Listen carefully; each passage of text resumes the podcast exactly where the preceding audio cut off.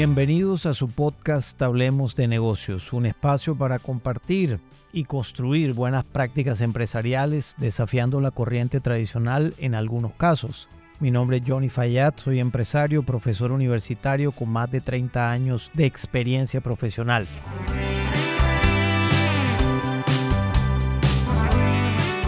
En el episodio de hoy vamos a hablar de un tema súper relevante, producto de una inquietud de un amigo y escucha de mi podcast, médico, anestesiólogo, y me dijo, me gustaría conocer tu punto de vista en relación con la selección de personas en las compañías, porque él está iniciando un negocio relacionado con su actividad de salud y le gustaría como tener un input en relación con la forma o el proceso para escoger buena gente.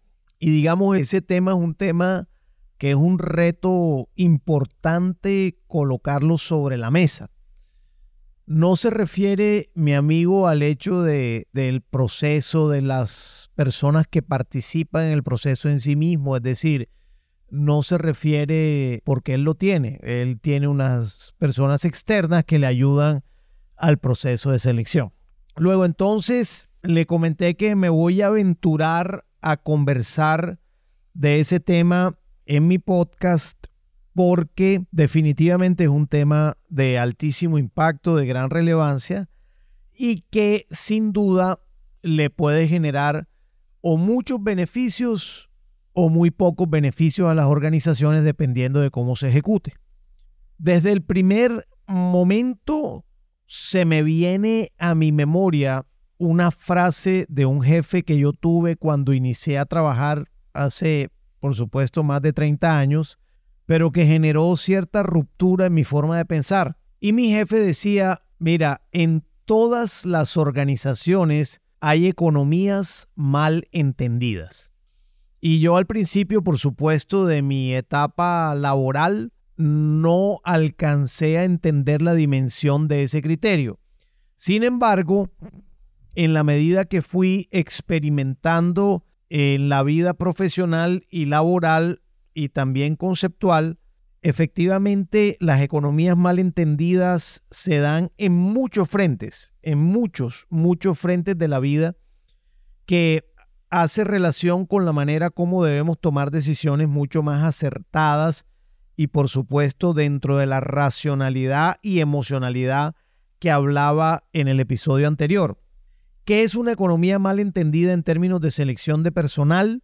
Generalmente irse por las personas más baratas. Eso es una economía mal entendida, porque cuando tú te vas por personas que de alguna manera se venden barato o se venden económico, y en esto no quiero herir ninguna susceptibilidad, sino que hay personas que eventualmente producto de su autoestima o de su experiencia pudieran eh, por debajear su valor en el mercado y tú consigues alguna de esas personas, eventualmente allí no hay una decisión buena. Si tú no vas tras los mejores, realmente es muy complicado tener un largo plazo en las organizaciones de gente buena. Ahora bien, los mejores cuestan más. ¿Qué tanto más cuestan? Va a depender mucho del cargo dentro de la estructura organizacional. Si es el gerente de la compañía, pues ahí el precio a pagar es mayor que en la mayoría de los otros cargos. Pero es importante tener claro que vale la pena pensar cómo se le puede pagar un poco más a las personas que tienen mayor valía. Lo segundo que a mí me parece supremamente relevante es ver todo el entorno familiar, económico, social y de la experiencia que tenga el individuo o la mujer o el hombre que estén dentro del proceso de selección. Hay que dedicarle tiempo al proceso de selección. Hay que dedicarle tiempo porque, como decimos nosotros en mi equipo de trabajo, nosotros no contratamos para votar a la gente, nosotros contratamos para que las personas permanezcan. Por eso hay que ser súper, súper lentos en la contratación. Entiéndase bien qué significa esta lentitud. Me refiero no apurarse innecesariamente. Esto no es que te vas a demorar seis meses para contratar a una persona. Pues no. Lo que tampoco estoy diciendo es que te vas a demorar tres días para contratar a alguien. O sea, hay que hacer un proceso bien estructurado, bien completo, que tenga muchos criterios y muchos parámetros y no solo la entrevista, la experiencia anterior, el verificar referencias claras a los individuos con las personas con las que ese individuo trabajó. Yo, por ejemplo, exijo al equipo de gestión humana que cuando se va a contratar a alguien en mi equipo de trabajo, las referencias laborales no se le deben pedir al área de gestión humana de la compañía donde la persona trabajó.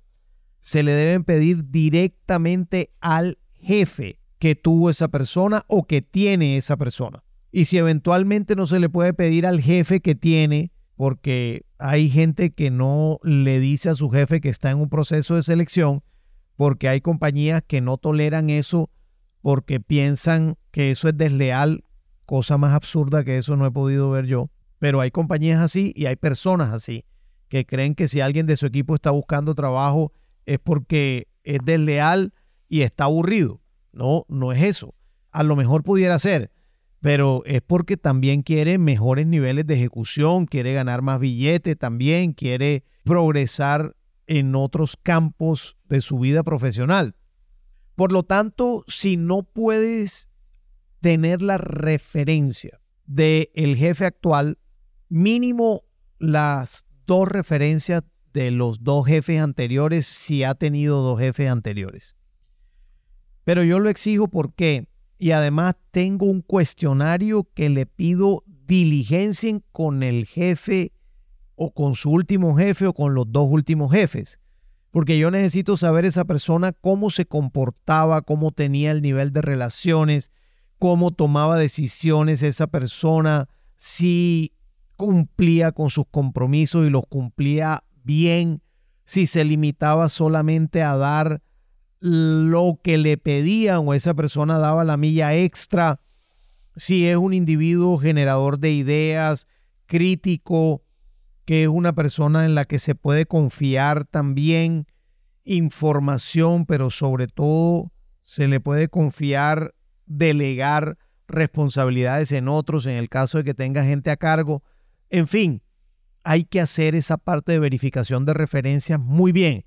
Para mí eso es fundamental. Mira, yo le dedico realmente tiempo a las personas que van a entrar a mi equipo de trabajo. Le dedico tiempo en el proceso de contratación, porque correr con esto es arrepentirse después. Ahora, ¿cómo se escogen a los mejores? Es una gran pregunta de cómo los convocas para que lleguen a ti. Bueno, ahí lo que te diría yo más bien, hay que buscarlos y hay que buscarlos y hay que escudriñar con información, con base de datos, con amigos, con la oficina de egresados de tu universidad, en fin, hay que buscar mucha información para poder tener gente buena. Y lo otro que me parece muy importante es si esa persona encaja dentro de la cultura organizacional de tu compañía.